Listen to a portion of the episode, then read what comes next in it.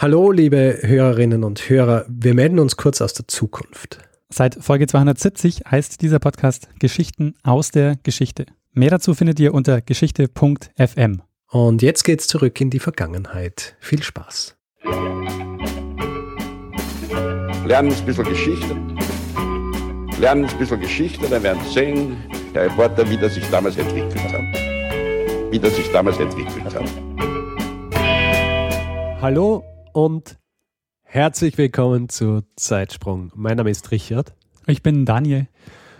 Daniel, den ähm, Gesetzen der bisherigen Abfolge gehorchend, bist du heute mit einer Geschichte dran. Ja, nicht immer. Am Anfang, ja, stimmt. Am Anfang waren wir so. Äh, da aber jetzt, deutlich mehr Zeitsprünge jetzt haben wir unseren Groove gefunden und ähm, ich würde sagen, es ist Zeit für deine Geschichte. Ja, Richard, ähm, im heutigen Zeitsprung geht's mal wieder um Wissenschaftsgeschichte. Ah, what a surprise. Und ähm, es geht auch um eine Zeit, in der ich mich am wohlsten fühle, nämlich ah, ja. Anfang Aha. 20. Jahrhundert. Ah, sehr gut. Es ist aber natürlich auch deshalb so äh, interessant, weil es ist eine Zeit, in der wahnsinnig viel erfunden wird und wo wahnsinnig viel entwickelt wird, was einfach Basis war für das, was wir heute als Wissenschaft verstehen und auch was wir heute für Disziplinen ähm, haben. Du meinst äh, Gold machen? Gold machen zum Beispiel, wie wir es in der letzten Folge gehört haben, so frühe Neuzeit. Und ähm, in der Zeit, in der wir uns jetzt bewegen, also Anfang 20. Jahrhundert, Ja.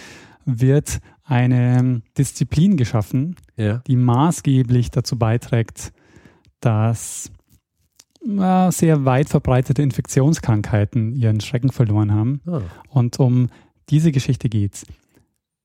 Diesmal kennst du die beiden Protagonisten ziemlich sicher. Es geht um Robert Koch und Louis Pasteur. ah, okay. Aber warum, ich erzähl, warum erzähle ich jetzt eine Geschichte um Robert Koch und Louis Pasteur? Ich, mm, ich weiß es nicht. Der Aufhänger meiner Geschichte ist, Ja. dass ich nach einer Rivalität gesucht habe ähm, im Wissenschaftsbetrieb. Und ich erzähle die Geschichte um Robert Koch und Louis Pasteur deshalb, weil beide ähm, ziemlich heftig aneinander geraten sind und ähm, einen öffentlichen Streit ausgetragen haben. Bevor wir uns aber jetzt dem, dem Streit widmen, ähm, vielleicht noch zur Vorgeschichte und zu den beiden Protagonisten. Okay. Robert Koch ist 1843 geboren, studiert in Göttingen Medizin und wird dann Arzt und eröffnet eine Landpraxis. Mhm.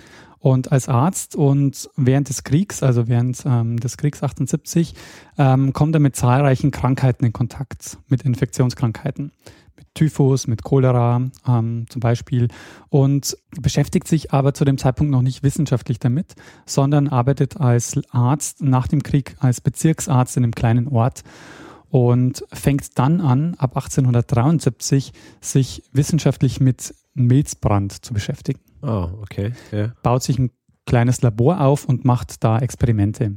Milzbrand, Milzbrand, ähm, schlimme Infektionskrankheit. das war, das war leicht zu erraten. Ähm, Milzbrand ist zu dem Zeitpunkt eine der tödlichsten Viehkrankheiten, äh, die man nicht in den Griff bekommen hat. Wird im Englischen bezeichnet als Anthrax. Das sagt er vielleicht mehr. Oh, ja. Ähm, Anthrax ist nämlich ähm, die englische Bezeichnung nach dem griechischen Wort für Kohle. Und zwar deshalb, weil äh, das Blut eine schwarze Färbung annimmt.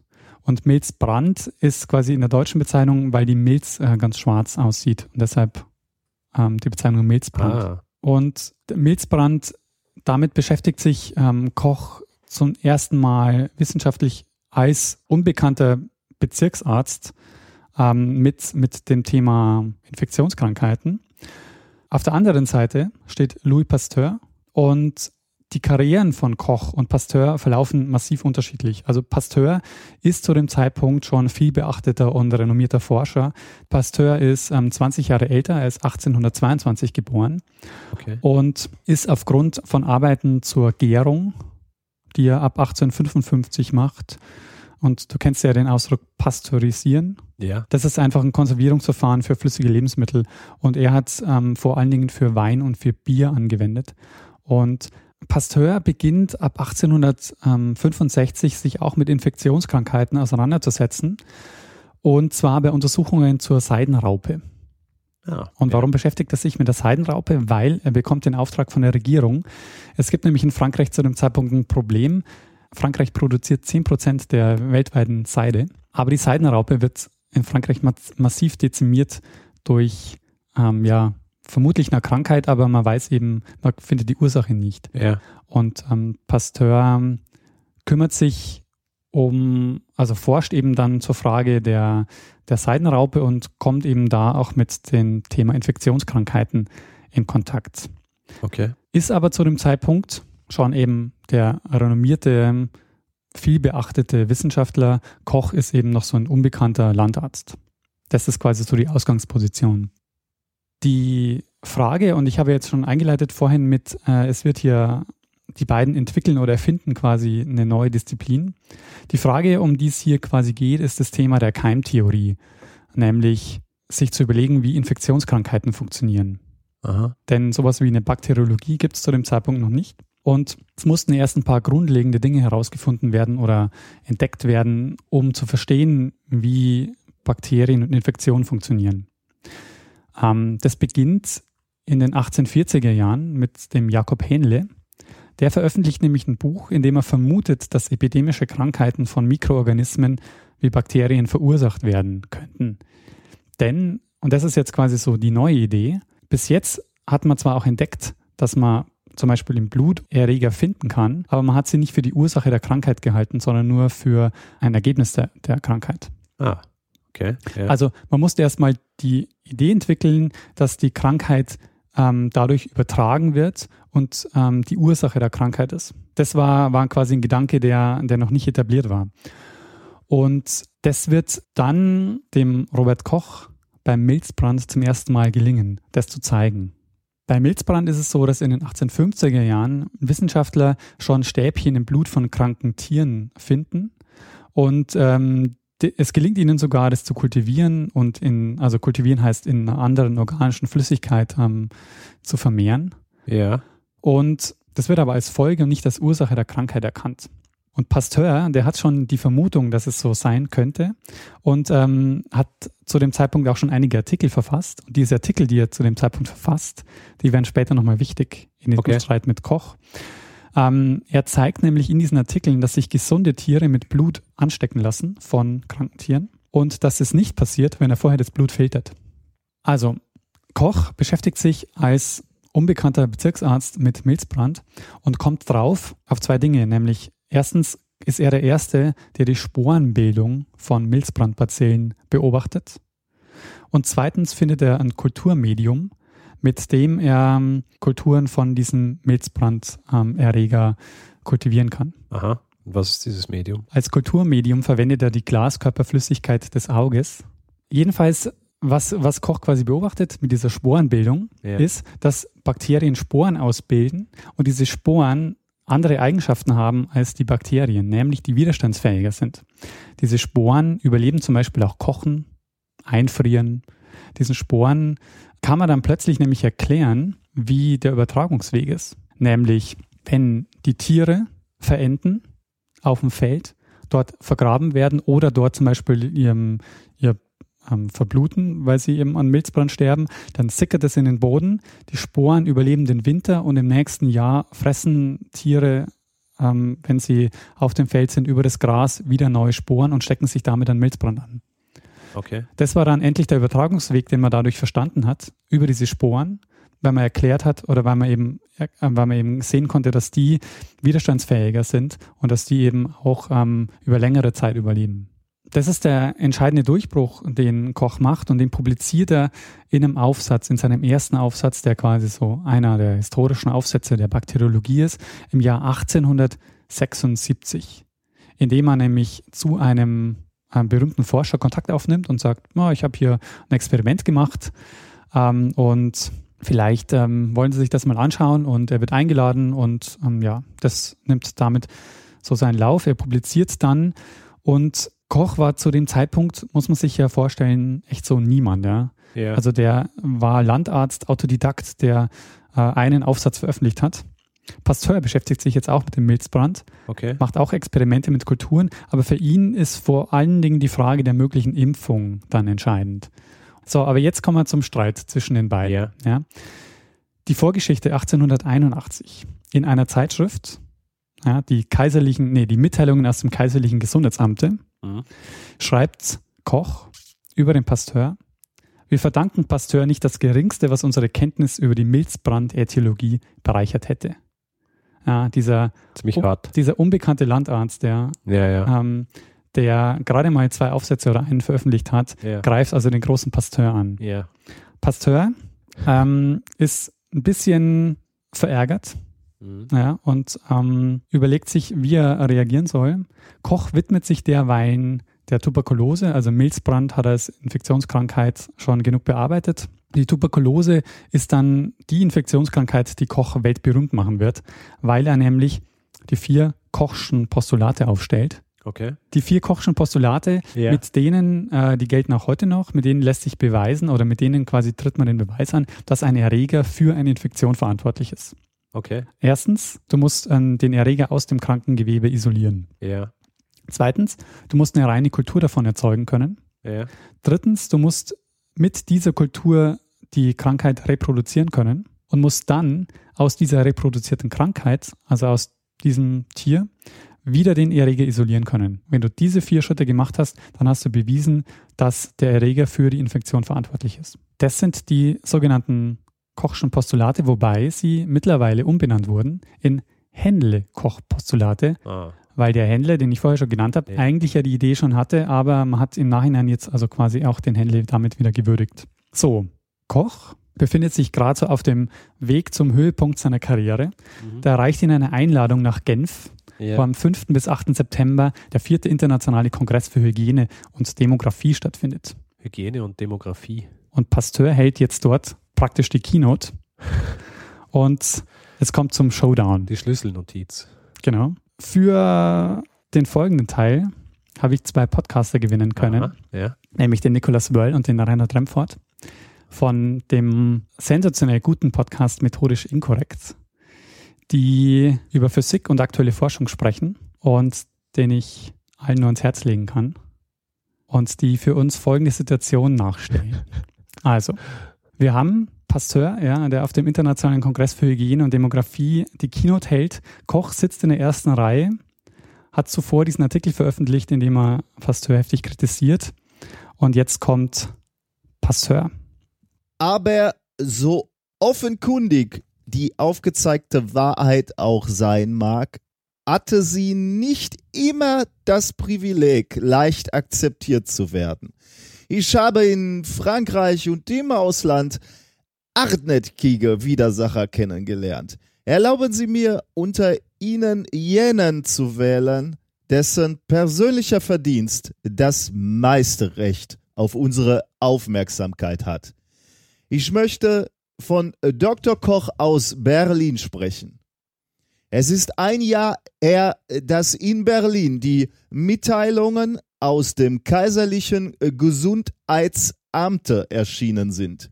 Meine Arbeiten wurden dort mit einer äh, seltsamen Heftigkeit von Dr. Koch und seinen Schülern angegriffen.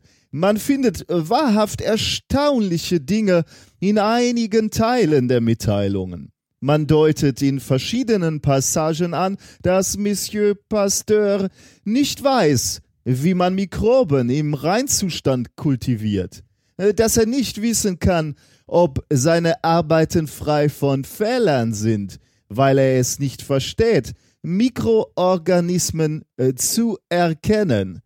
Vielleicht teilen einige Personen in dieser Versammlung die Meinung meiner Gegner. Erlauben Sie mir, Sie einzuladen, das Wort äh, zu ergreifen. Pasteur hält also Keynote und äh, bittet jetzt den Koch aufs Podium, um ähm, auf die Kritik zu reagieren. Ja. Koch geht daraufhin auf das Podium, ist aber einigermaßen verärgert und sagt Folgendes.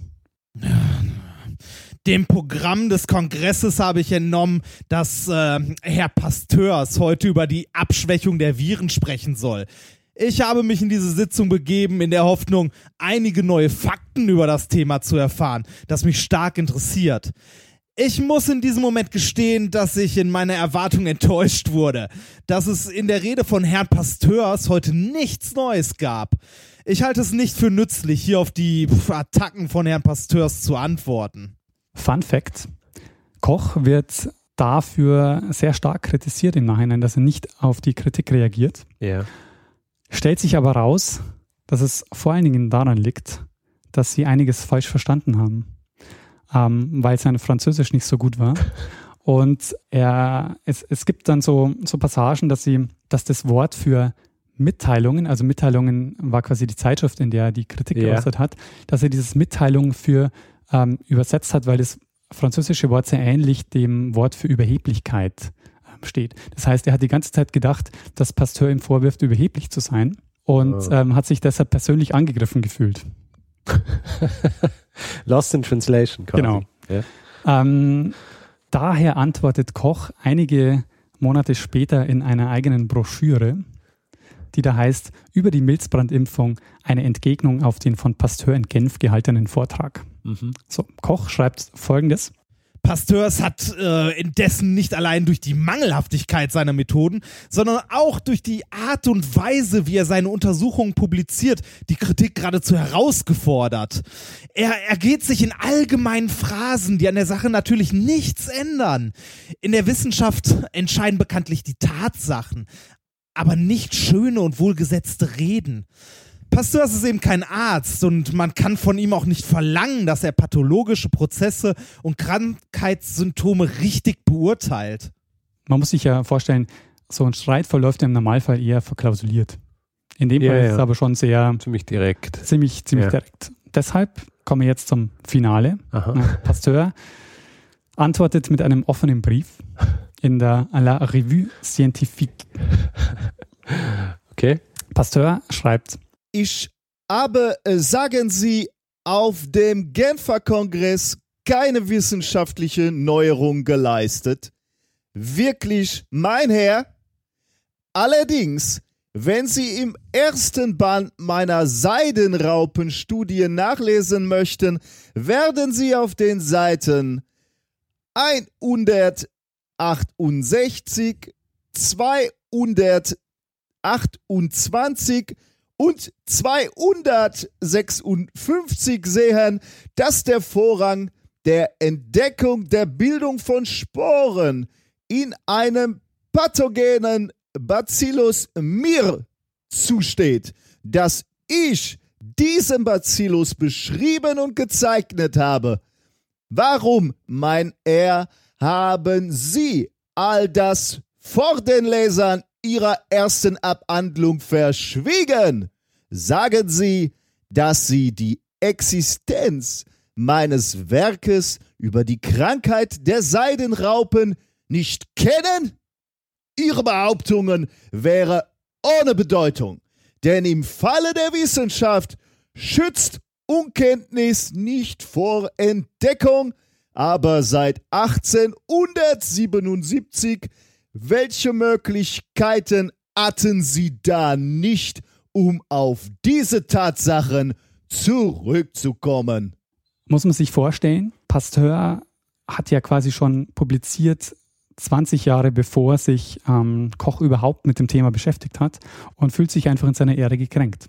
Man muss wahrscheinlich auch sagen, dass da zwei sehr starke Charaktere auch aufeinandertreffen. Ich meine, die beiden sind letztendlich zu dem Zeitpunkt, also Koch noch nicht so ganz, aber Pasteur ist auf jeden Fall ein weltbekannter Wissenschaftler. Koch wird es kurze Zeit später auch sein. Da braucht man wahrscheinlich auch ein großes Ego. Wahrscheinlich. Die Folgen des Streits sind auch interessant, Okay. nämlich es entstehen zwei Schulen. Also man bezeichnet die als die französische Schule und die deutsche Schule. Koch und Pasteur bekommen nämlich jeweils ein eigenes Institut. Du kennst ja, Ja. wahrscheinlich das Robert-Koch-Institut. Ja. Und es gibt auch ein äh, Institut Pasteur ja. in, äh, in Frankreich. Und die sind in den folgenden Jahrzehnten maßgeblich an der Entwicklung und Entstehung der Bakteriologie beteiligt. Pasteur dann vor mit Forschungen zur Tollwut und zur Impfung von Tollwut. Und beide Institute arbeiten dann auch zur Cholera, die ja ursprünglich aus Indien kommt und ab 1817 dann aber auch immer wieder in Europa mit schweren Ep- Epidemien auftritt, äh, mit schweren Pandemien auftritt. Aber ähm, arbeiten die dann auch zusammen? Nee, eben nicht zusammen. Ah. Und jetzt kommt quasi der nächste Punkt ähm, des, des Streites. Also ein Beispiel, welche Auswirkungen diese, diese Rivalität hat. Bei Cholera war das Problem, dass man zwar wusste, dass es eine Infektionskrankheit ist, dass man aber den Erreger nicht, den konnte man zwar isolieren, aber man konnte ihn nicht auf andere Tiere übertragen. Das heißt, die Kochschen Postulate haben nicht funktioniert. Man konnte damit eben auch nicht sagen, den Beweis antreten, dass der Erreger auch für die Krankheit ursächlich ist. Verstehe. In Frankreich tritt 1884 in Toulon die Cholera aus. Sie kriegen aber die Cholera dort nicht in den Griff. Was sie machen ist, sie laden den Koch ein, mit einer Delegation nach Frankreich zu kommen, um sich dort dem Problem anzunehmen. Das Problem ist, dass Koch sehr erfolgreich ist, weil er vor allen Dingen durch Hygienemaßnahmen ähm, Cholera in den Griff bekommt, weil er einfach erkennt, dass das Wasser, dass die Wasserwege der entscheidende Punkt ist, wie man Cholera äh, eindämmt, ohne dass er jetzt Cholera als Erreger ähm, schon, schon bekämpfen konnte. Das trifft den Pasteur sehr hart, dass also quasi der Deutsche nach Frankreich kommt und dort das Cholera-Problem in den Griff bekommt und er selbst, der ja quasi mit seinem, ähm, der quasi die, die Koryphäe in Frankreich ist, was Infektionskrankheiten betrifft, es eben nicht schafft. Ja. Deshalb setzt er auf ein neues Pferd, wo er quasi versucht, seine Ehre wiederherzustellen und das sind, ähm, das ist das Thema Tollwutimpfung. Die deutsche Schule lehnt allerdings die Einführung der Tollwutimpfung ab. Selbstverständlich. Ähm, das ist also quasi ein Beispiel, wie nationalistische Ressentiments da auch wissenschaftliche Entscheidungen beeinflussen. Pasteur stirbt 1895 und damit beginnt dann auch für Koch ein neuer Abschnitt, was eben auch so interessant ist. Ja. Also er reist ab 1896 dann vor die, Welt, durch die Welt. Das kommt dann auch noch zu einer, zu einer Krise bei ihm, weil er eine Impfung für, den, für Tuberkulose entwickelt, die aber nicht funktioniert. Und also er heiratet dann auch eine jüngere Frau, verlässt also seine alte Frau und reist sehr lang um die Welt. Also es wird so ein bisschen, gibt dann auch den Posten bei die Professor, gibt dann die Professur zurück und äh, verlässt auch sein eigenes Institut Aha. und ähm, ja, lebt einfach ein bisschen ein anderes Leben dann, nachdem Ja. der Pasteur stirbt Ja. ohne jetzt zu sagen, dass es, einen direkten, dass es eine direkte Auswirkung davon ist. Ich meine, man muss halt insgesamt sagen, beide haben ihre Arbeiten, sich in ihren Arbeiten halt hervorragend ergänzt. Ich meine, Pasteur hat einfach seit den 50er Jahren schon die Grundlagen der Mikrobiologie geschaffen, aber halt ähm, wie jemanden wie dem Koch einfach ermöglicht, darauf ähm, halt seine Erkenntnisse zu gewinnen und damit halt so seine, seine Weltkarriere aufzubauen. Schon ein bisschen äh, Standing on the Shoulder of Giants, gell? Oder in dem Fall. Aber ich meine, so ist Wissenschaft, ne? Ja, ja, eh. beide Schulen oder beide, ähm, es gibt dann ja sehr viele, durch diese Institute, die sie beide haben, bilden sie ja quasi auch sehr viele Schüler aus. Und die bekommen sehr viele Nobelpreise, Mhm. wie man sich vielleicht auch vorstellen kann. Auch Robert Koch bekommt einen Nobelpreis, Aha. nämlich 1905. Für Literatur. Nee, schon für Medizin. Ein letzter Fun Fact zu Robert Koch. Ja. Während Robert Koch in Göttingen Medizin studiert hat, war, hat sich Alfred Nobel mehrfach mit dem Vater von Robert Koch getroffen, ähm, in Klausthal, wo Robert Koch geboren und aufgewachsen ist. Auch das alkoholfreie Bier herkommt. Äh, vielleicht. ähm, war Alfred Nobel unterwegs, weil er hat gesucht nach einer Methode, um das Nitroglycerin zu stabilisieren. Ah. Und der Vater von Robert Koch rät ihm zu Pochsand.